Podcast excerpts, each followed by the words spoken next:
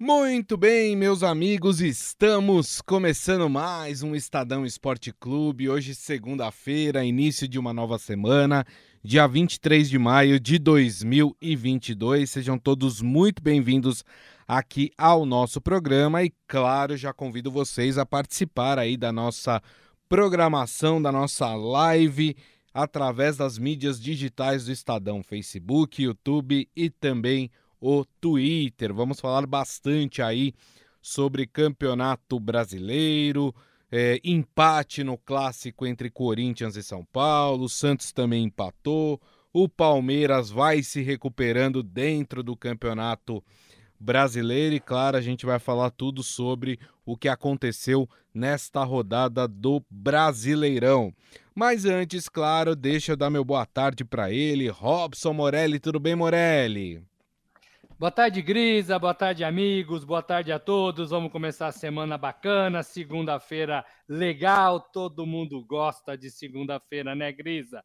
Tenho certeza que os nossos amigos aí do outro lado também curte uma segunda-feira. Grisa, queria falar de dois resultados e de duas decisões equivocadas. Vamos falar muito disso. Primeiro, o Santos saiu da Vila, foi atrás de dinheiro e perdeu pontos no Campeonato Brasileiro. Segundo, o São Paulo estava jogando muito bem na casa do Corinthians.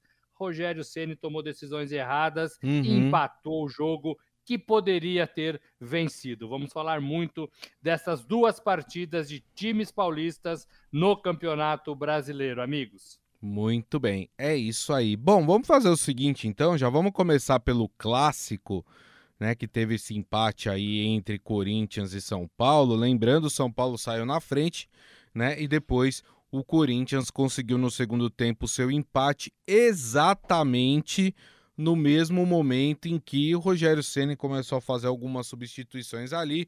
O Corinthians foi para cima, melhorou muito. Lembrando que no primeiro tempo São Paulo foi melhor que o Corinthians, inclusive o Cássio salvou ali pelo menos umas três chances claras de gol ali do São Paulo. E depois no segundo tempo o São Paulo piorou e aí o Corinthians foi para cima e conseguiu o gol do empate. Antes de eu passar a palavra para o Morelli, para o Morelli fazer essa análise aí sobre a partida, vamos ouvir dois personagens do jogo. Vamos começar primeiro pelo mandante, vamos ouvir o técnico do Corinthians, Vitor Pereira. e aos desacertos, aos erros e às, às coisas mal feitas às coisas bem feitas. É assim. Vamos defrontar, uma, vamos defrontar no pré-jogo, no pré-jogo, vamos defrontar uma equipa que habitualmente joga em 4-4-2 losango. Certo? Joga ali com quatro jogadores por dentro uh, e com dois atacantes. E com uma linha de quatro. Uh, o que é que nós pensamos? Pensamos que Pronto, jogando, com três, jogando em 3-4-3 com uma largura total no jogo, iríamos criar grandes problemas contra uma estrutura em losango. Porquê? Porque a largura é total, com variação do lado contrário, com três zagueiros para saírem, para termos saída eh, contra dois atacantes, eh, para criarmos superioridade sobre o corredor, variação no corredor contrário, iríamos, iríamos teoricamente, uh, criar grandes problemas a uma estrutura, como eu já disse, a um sistema de jogo que normalmente se apresenta em Losango. O que é que aconteceu? Uh, isso é opção minha, portanto, a minha decisão. Minha decisão. O que é que aconteceu? O, o Rogério uh, alterou, alterou também para uma linha de 5, com três zagueiros também. Uh, como vocês costumam dizer, espelhou espelhou um bocadinho a nossa estrutura e pressionou sempre, durante a primeira parte, os nossos três zagueiros, que tiveram sempre, e nós tivemos sempre dificuldade em sair a jogar.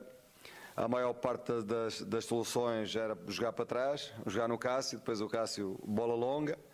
Eles, por seu lado, nós também tentamos pressioná-los. Uh, eles batiam a bola eh, muitas vezes jogavam na bola longa e nós tivemos dificuldades no meio para controlar um, eh, as segundas bolas. Começamos a pensar em soluções. Como é que vamos alterar uma solução plano B que já estava, já estava na nossa cabeça, que seria entrar para a segunda parte, ou entrávamos com o lateral de raiz, o lateral direito de raiz, que seria o Rafael, mas Eu, por os motivos que, que já mencionei, quis, quis eh, defendê-lo um bocadinho de, de, pronto, deste, desta semana difícil. Jogamos com o Antoine como lateral direito, passamos a 4-3-3, que é o nosso 4-3-3 habitual, e não há dúvidas nenhumas que a segunda parte foi nossa. A primeira parte foi muito mais do São Paulo, a segunda parte foi muito mais do Corinthians. E vamos ouvir, claro, o técnico do São Paulo, que a gente está falando tanto aqui, que substituiu mal. Vamos ouvir o Rogério Ceni. De jogo do São Paulo como um todo, tendo as melhores oportunidades, lógico que muito mais no primeiro tempo que no segundo, mas no segundo tempo tendo a oportunidade mais clara de fazer o gol da vitória no, no final já do jogo. Primeiro tempo nós viemos com uma linha de cinco com três zagueiros. O Corinthians espelhou essa linha de cinco, fez três zagueiros. Para a gente era mais conveniente porque o Jô mais centralizado, a Boleda ficava com ele, o William e Renato Augusto mais por dentro. Lógico, o Renato flutuando bastante, ou seja, eles não tinham pontas, não jogavam com jogadores abertos. Os três da frente jogando mais centralizado. Nossos alas batiam com os alas deles. No segundo tempo, na alteração, quando ele põe Adson, abre William, abre Adson na minha cabeça, a linha de quatro encaixava melhor nesse tipo de marcação, porque você já está com o teu lateral encaixado com, com, os, com, com os pontos adversários. Igor Vinícius, no primeiro tempo, qual que é o forte do Igor? Ir na linha de fundo. A maioria das jogadas dele ele construiu por dentro. Para construir por dentro, eu acho que o Rafinha constrói melhor por dentro. Então, quando ele fez os três jogadores de frente, dois abertos e mais o jogo mais centralizado, eu achei que a linha de quatro funcionaria melhor e a linha de quatro na frente balançando. Eles tiveram mais mais posse de bola. É, tiveram mais controle do jogo. Eu olhei todo, todo o segundo tempo agora, não teve nenhuma chance real de gol. Teve o gol, que foi uma, uma jogada, duas bolas entre linhas que nós tomamos. E bolas cruzadas da área, que nós afastamos a maioria. Tiveram mais volume, mais chances reais de gol. Se você olhar, você não, tem, não encontra nenhuma chance real de gol. Então nós fizemos um primeiro tempo excepcional. Poderíamos ter feito dois ou três gols. Essa é a realidade do jogo. No segundo tempo, devido à mudança que eles fizeram abrindo dois jogadores, a linha de quatro, na minha concepção, funcionaria melhor. Eles tiveram maior volume, a grande chance do jogo do segundo tempo foi nossa. Uma pena não ter saído vitorioso no dia de hoje, acho que o São Paulo merecia. Não, a grande chance do segundo tempo foi do Corinthians, que fez o gol, né? a grande chance é sempre aquela que se transforma em gol, mas mas enfim, então aí os dois técnicos, os dois personagens do jogo, é, falando um pouco aí sobre, sobre a partida. Eu li um tweet, viu, Morelli, que eu acho que é, espelhou bem aí, analisou bem o que foi a partida. O Vitor Pereira escalou mal e mexeu bem. O Rogério Ceni escalou bem e mexeu mal. Foi por aí, Morelli? Olha, eu acho que é bem legal esse Twitter, não sei quem, quem fez. Eu também não sei, senão viu, dava o um nome aqui. Ele viu exatamente o que eu vi também. É, é muito bonito ver os treinadores é, explicando detalhadamente o que pensaram antes do jogo, é, mas tem coisas ali que a gente precisa cobrar. Por exemplo, a gente nas duas explicações não sabe quem espelhou quem, né? Porque o Vitor Pereira fala que o São Paulo espelhou o Corinthians e o, e o Rogério Ceni fala que o Corinthians espelhou o São Paulo. Espelhar é jogar do mesmo jeito, né? É, empatar ali, né? Na formação. Isso é muito bonito naquela saída ali no começo do jogo, quando o juiz apita é, é o começo da partida. Depois, gente, isso aí bagunça. Não é assim tão bem definido como os treinadores pensam. É, Para mim, o, o Vitor Pereira escalou mal é, e depois mexeu acertadamente no meio de campo e conseguiu ficar com a bola no segundo tempo. É, tem razão, ficou com a bola, mas não foi um time tão ofensivo a ponto de criar 10 oportunidades, 5 oportunidades e fazer os seus gols. Fez um, uma boa chance é, e conseguiu fazer. É, no meu modo de ver, o São Paulo é, é não concordo muito com o que o Rogério falou, que ele teve que mudar porque o adversário mudou. Se ele, se o São Paulo era o time mais forte em campo, ele não tinha que mudar. Ele tinha que talvez continuar sendo o time mais forte em campo. E se estava dando certo ele atacar daquela forma, com o Reinaldo aberto pela esquerda, com meio de campo avançado, é, ele tinha ele tinha que ter continuado assim uhum. para incomodar o adversário ele não tinha que ter mudado porque o, o adversário mudou. Ele já tinha vencido é, essa, essa escalação, essa Sim. formação. E aí, para mim, é aquela coisa: time que faz 1 a 0 recua. Time que faz, é que constrói um placar no primeiro tempo, tenta correr menos no segundo. E para mim foi exatamente isso que o Rogério talvez tenha pensado é, em fazer em fazendo as suas, as suas alterações. O time ficou ruim. O São Paulo, que poderia ter feito mais gols no primeiro tempo e no segundo, é, deu ao Corinthians é, o calor da partida. E, a torcida sim. a seu favor. A torcida estava calada, 45 mil torcedores Verdade. apreensivos no primeiro tempo. E essa torcida cresceu e a gente sabe que o time cresce junto quando a torcida começa a acreditar também. Então, para mim, errou. Né? Errou, os dois treinadores erraram. Né? É, isso, para mim, é, é que, que mostra um pouco a igualdade do que foi. Para mim, errou mais o Rogério, porque viu São Paulo mais bem estruturado, mais forte, com mais jogadas, com melhores jogadores e não conseguiu vencer a partida. Para mim, o São Paulo está assim, ó. São Paulo e Corinthians, em formação de equipe, em Sim. reconstrução de equipe. Só que quando você põe um clássico e quando você erra, você faz assim. Os dois times é, ficaram cada um com tempo, como disse o Vitor Pereira, tá certo. Estou para ver ainda, espero ver nessa temporada, vou bater na madeira aqui, o hum. William jogando 90 minutos. É. Né? Tem algum problema com o William, ele não consegue jogar 90 minutos. Alguma coisa precisa ser feita para o William conseguir jogar os 90 minutos. O Jô é um jogador que a gente sabe que só empurra a bola, não pode desgrudar dele, porque ele sabe fazer isso bem, mas não é um jogador é, é, se movimenta a ponto é, de, de, de deixar a, a defesa preocupada. E teve um, um lance do gol do Jô, que estava em impedimento, que a defesa do São Paulo bobeou. Né? Bobeou, porque não tinha ninguém marcando o Jô. Verdade. O Arboleda estava longe do Jô. Ele reclama de um empurrão que eu não vi. É, e o Jô fez o gol, mas a, o começo da jogada estava em impedimento. Então, são desatenções que o Rogério precisa corrigir, que os jogadores dentro de campo precisam corrigir. É, é, na tabela, Grisa, ficou ali, né? Nem muito bom, nem muito ruim. Né? O Corinthians manteve a ponta. Ficou na mesma. Com 14 pontos, é, com 14 pontos, e o São Paulo, terceiro lugar, com 12. Isso. Quem apareceu ali foi o Palmeiras, né? E Atlético Mineiro, que são os dois times cantados aí de verso e prosa, que agora estão começando a subir na tabela. Exatamente, né? O Corinthians, o primeiro colocado com 14 pontos, e o São Paulo, terceiro colocado com 12 pontos. É, na tabela do campeonato. O Adi Armando, ele tá falando aqui: escapamos de uma vitória do São Paulo. O Corinthians foi eficaz. Dois ataques, dois gols, um invalidado. Ele acha que foi muito pouco para o time do Corinthians. Ele falou ainda bem que o São Paulo tirou o Reinaldo. Ele estava deitando e rolando é, em cima do Mantuan, né? Que é uma verdade, é uma das mexidas aí que foi criticada aí pela torcida do São Paulo em relação às mexidas que o Rogério Ceni fez ao longo do, do uh, do jogo. O Ivan Jorge Cury falando o lance em que o Reinaldo, o Renato Augusto, caído no chão para proteger o rosto e faz aquele lance de vôlei, foi pênalti ou não, né? Tá perguntando aí se, se a gente achou que foi pênalti para o São Paulo, Morelli. Gente, eu confesso que eu tenho muitas dúvidas, como vocês, é, no que é pênalti e no que, o que não é pênalti, né? Mão na bola dentro da área, porque é muito subjetivo a regra não esclarece, não, a regra não tem um padrão, inclusive, e se tem, os técnicos, os, os treinadores fazem que, os, os, árbitros fazem questão é, de bagunçar o coreto. Né? Então, eu, eu, assim, eu não sei dizer ao certo. Eu não daria, uhum. mas eu posso estar errado. Né? E outro árbitro poderia ter dado. Né? Porque entende que o cara estava com a mão, não sei o quê, a mão não estava colada, aquela coisa toda.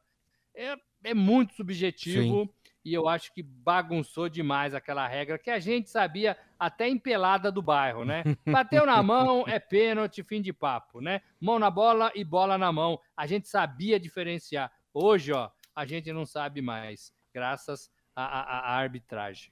É isso aí. É, quem mais? Ó, o Hector Micael tá aqui com a gente falando boa tarde a todos. Manda um salve para minha tia a Cleide Costa, ela é de Manaus, então um abraço aí para Cleide que está em Manaus também nos assistindo. Muito obrigado pela audiência. É, o Adi Armando falando que é interpretativo. O Renato Augusto tomou boa bolada, é, ele estava no chão, né? Uh, quem mais? Ah, o Ivan tá aqui. Olha só o recado do Ivan. Ivan, já quero te adiantar que a gente tá junto contigo, viu, meu irmão? Vai dar tudo certo. Ele falando que amanhã ele começa uma luta, que ele começa a fazer quimioterapia. Falou: sei que vou vencer, mas peço que torçam por mim. Já deu certo, meu camarada. Fica tranquilo aí, tá tudo certo, viu? Tamo com você, tamo viu? Junto, tamo, tamo junto, tamo, tamo junto. junto. E quando tiver na químio, liga o celularzinho lá e assiste a gente para dar aquela animada, combinado, meu caro? Mas estamos junto contigo. É, bom, o São Paulo agora, a próxima rodada do campeonato é, brasileiro, né? O São Paulo pega o Ceará no Morumbi no sábado e o Corinthians joga contra o América Mineiro no domingo na Neoquímica Arena. Lembrando que os dois têm compromissos no meio de semana. São Paulo pela Sul-Americana, mas vale lembrar, o São Paulo já está classificado. E o Corinthians pela Libertadores, o Corinthians precisando vencer é, o Always Ready para confirmar a sua classificação. Fala, Morelli.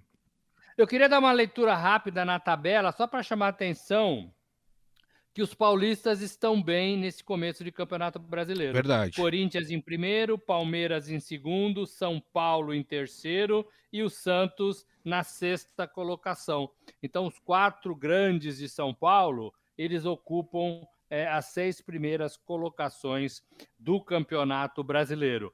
Sete rodadas, bem pouco, né? Bem pouco. O campeonato ainda tem mais 31 jogos é, muita coisa vai acontecer, mas é melhor estar tá em cima da tabela do que na parte de baixo, na parte intermediária, né, Grisa?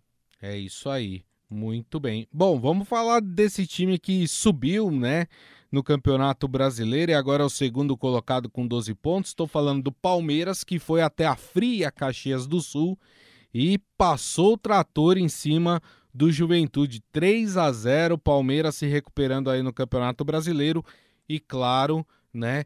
Uh, já estando ali no local que a gente imaginava que o Palmeiras estaria no Campeonato Brasileiro pela qualidade do seu elenco, né, Morelli?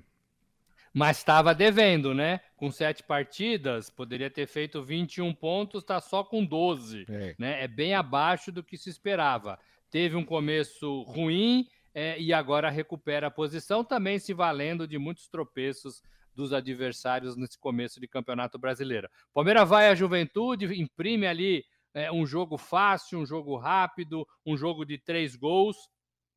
Mesmo sem Rafael Veiga, que é um dos principais jogadores do time, o Scarpa, uma muito boa apresentação do Scarpa, que já vem sendo jogado, né, já vem sendo é, comentado por essas boas atuações, ora mais pela esquerda, ora mais centralizado. Neste jogo especificamente, ele fez a função é, do Rafael Veiga, que era como ele jogava lá atrás no Fluminense.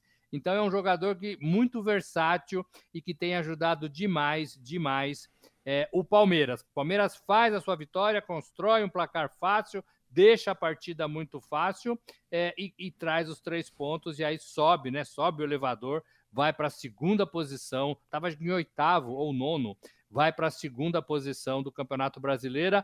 Brasileiro, ufa, agora sim está ali onde deveria estar tá, e agora começa a administrar é, de modo mais tranquilo todas as competições. Estou falando de Copa do Brasil, estou falando de Libertadores e estou falando de Campeonato Brasileiro. O Campeonato Brasileiro vai sofrer mais, Grisa, porque agora tanto Copa do Brasil quanto Libertadores vai entrar naquela fase de mata-mata mais complicado. Isso. A Libertadores sai da fase de grupos, tem mais uma rodada e depois começa o mata-mata. E a Copa do Brasil, que já é mata-mata, começa a ter partidas mais complicadas. Então, uhum. esses dois campeonatos certamente vão tirar o elenco principal do Palmeiras do Campeonato Brasileiro, porque tem mais rodadas para se recuperar. Mas o Abel Ferreira promete fazer ali é, é, é, o time forte em todas, em todas as partidas importantes. É isso aí, né? O Palmeiras, que inclusive tem o, no fim de semana o clássico contra o Santos, né? Domingo na Vila Belmiro, quatro da tarde. Santos e, e Palmeiras.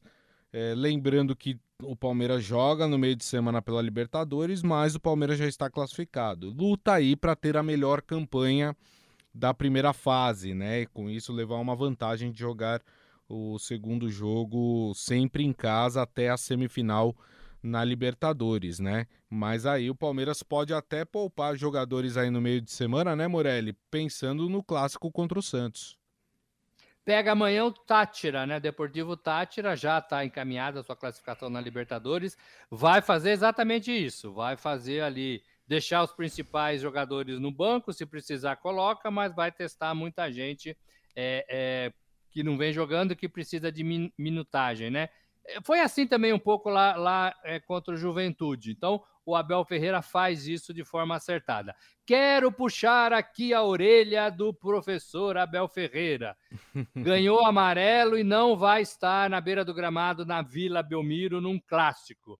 Era importante que ele estivesse. Ele, ele, em público, se comprometeu a ser mais tranquilo e não está cumprindo essa promessa. Né? Nem ele, nem a, a, sua comissão, porque eu acho que tinham dois pendurados, né? Dois pendurados.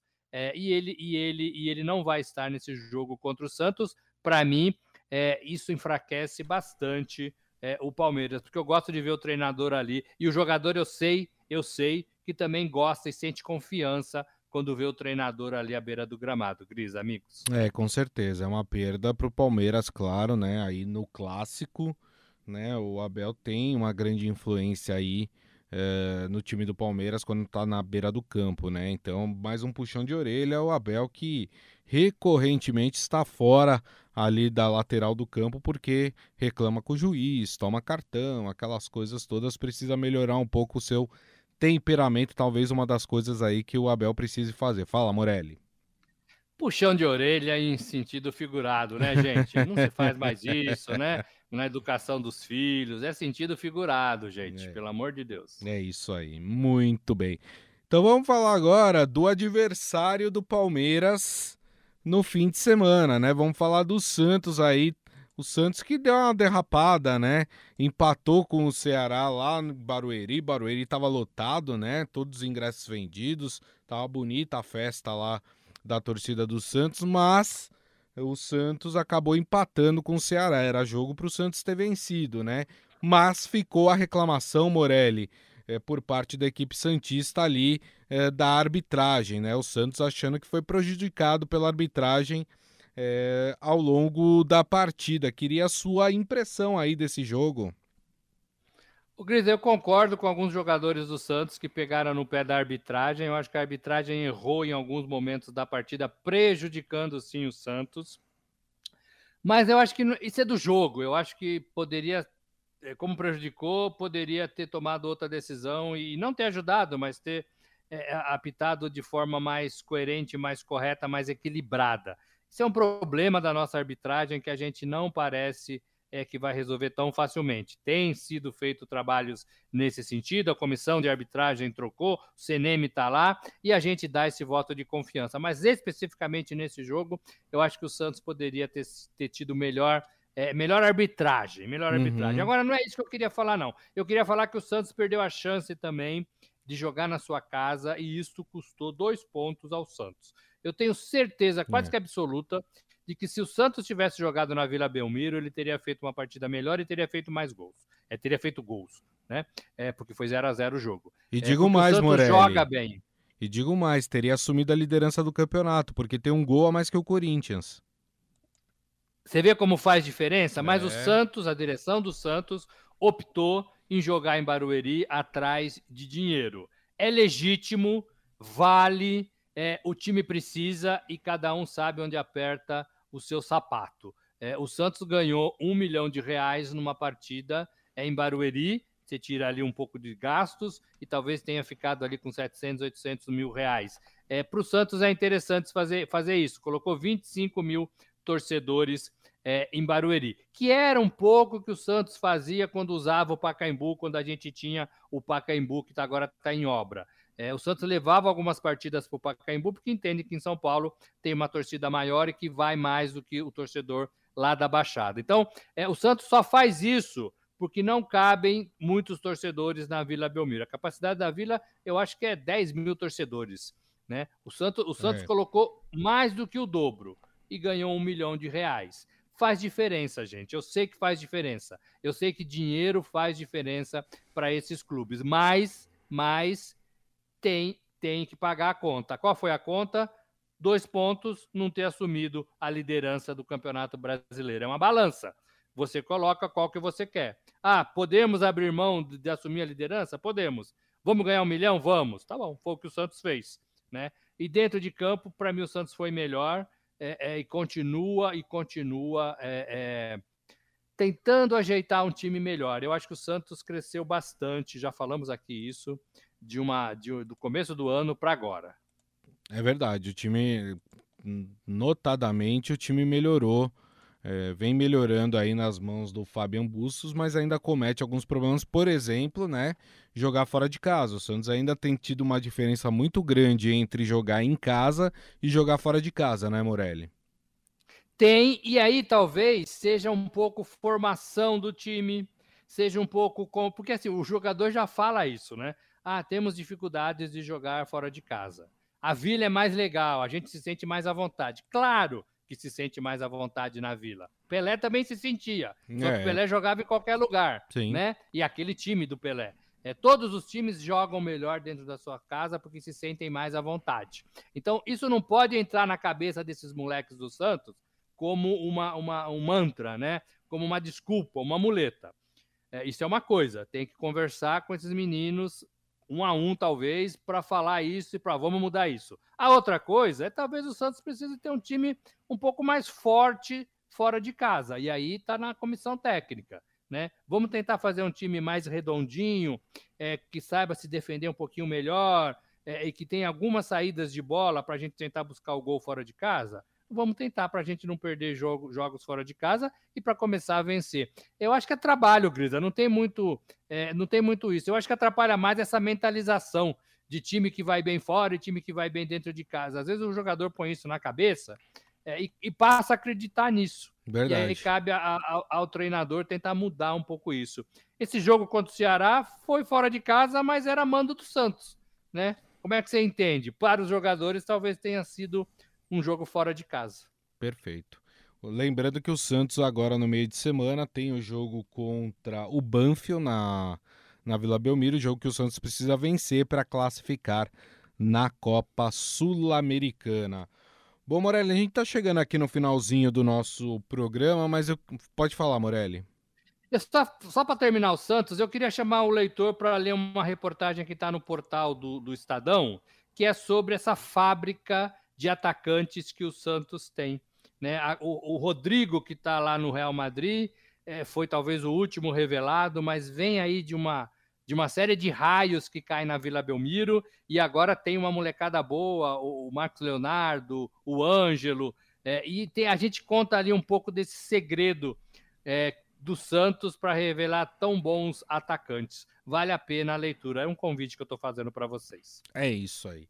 Eu queria que o Morelli comentasse rapidamente aqui a Série B, antes da gente encerrar o nosso, o nosso programa, porque a Série B tá emocionante, viu? O Cruzeiro assumiu a liderança da Série B com 19 pontos, né? Cruzeiro aí na sua na sua luta para subir, agora com uma nova gestão, o Ronaldo Fenômeno à frente do Cruzeiro, né? Cruzeiro no fim de semana venceu o Sampaio Correia por 2 a 0 e assumiu a liderança. Bahia Esporte também, né? Na sequência vem aí é, nesse é, nessa classificação, né? Nos quatro times que, que vão subir para a Série A. E o Vasco que conseguiu, mesmo com o empate contra o Guarani, permanecer no G4. Mas tem um time dos grandes, Morelli, que está vacilando. E, e, e, a Série B, né? É, tinha um, tem um ditado que diz que o dinheiro não leva desaforo, né? Eu vou, eu vou dar uma readaptada nesse, nesse ditado e dizer que a Série B não aceita desaforo. E quem está sendo desaforado com a Série B é o Grêmio, né? O Grêmio já vem de dois resultados seguidos negativos, aí agora empatou com o Criciúma em casa e permanece fora do G4, Morelli. O Gris, é um problema de fato é, porque se você não entender a Série B, você não vai se dar bem na competição.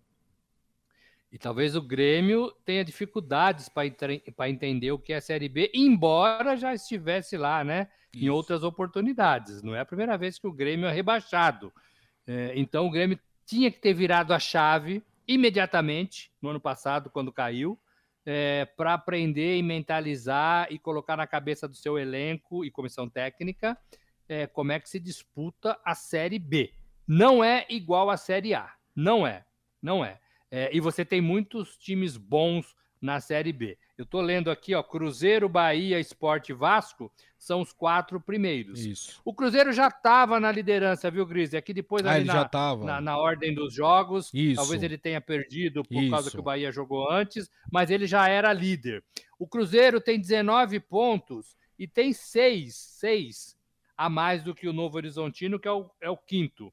Lembrando que na Série B os quatro primeiros sobem. Isso. Então ele tem duas rodadas de vantagem é, entre os primeiros colocados. Isso é bom, isso dá tranquilidade, confiança, calmaria no clube, é, é, isso dá engajamento de torcida. Então o Cruzeiro faz pela primeira vez a campanha que queria fazer para subir. O Cruzeiro está três, três temporadas na Série B. E o Grêmio, se não abrir o olho, como você disse, se o Roger Machado não mudar um pouco a pegada desse time e ser mais brigador, né? O Grêmio vai ficar para trás é, e tem gente boa na Série B. Esses quatro que eu te falei são quatro candidatíssimos Verdade. a voltar para a primeira divisão. Você ainda tem Chapecoense, Ituano, Ponte Preta, você tem o Guarani, você tem o CSA. Então, assim, são times é, que são sempre candidatos a fazer, é, fazerem campanhas é, difíceis. Se Uhum. o Grêmio não abrir o olho, ele vai ficar para trás e vai ficar mais um ano na Série B. Dois anos. Ai, ai, ai, ai, ai, ai. É, complica, hein? Complica em, em, em todo gênero, né? Não só por permanecer numa série inferior, mas também é, mais um ano com menos dinheiro, né? O que é sempre ruim, principalmente para os clubes que estão aí passando o pinico. O, o Grêmio é um desses casos, né? Então, permanecer na Série B seria muito ruim para o time do Grêmio. Bom, turma, e assim nós encerramos o Estadão Esporte Clube de hoje, agradecendo mais uma vez aqui Robson Morelli. Muito obrigado, viu, Morelli? Grisa, só queria dar os parabéns para Manchester City, campeão inglês. Boa. Olha que jogo, ganhou de 3 a 2 de virada É, do Aston Villa. E também o Milan, que voltou a ser campeão depois de 11 anos lá na Itália. verdade. A gente acompanha e gosta demais é, do futebol europeu e esses dois times é, e esses dois times estão aí é, erguendo taça. E o Mbappé que vai ficar no PSG. Exato. Sábado ele anunciou que eu fico porque amo a França. E os jornais eh, de Madrid ficaram enlouquecidos, porque todo mundo deu ali como certo que o Mbappé ia para o Real Madrid e no final ele acabou ficando no PSG. Turma, queria agradecer vocês também, muito obrigado pela com- companhia. Desejo a todos vocês um, um ótimo início de semana, uma ótima segunda-feira. Daqui a pouco tem podcast que vocês podem ouvir pelo tocador de podcast eh, da sua preferência. E amanhã, uma da tarde, estaremos de volta aqui com a nossa live nas mídias digitais do Estadão: Facebook, YouTube e também o Twitter. Então, turma, mais uma vez, meu muito obrigado, um grande abraço a todos e nos vemos amanhã. Tchau.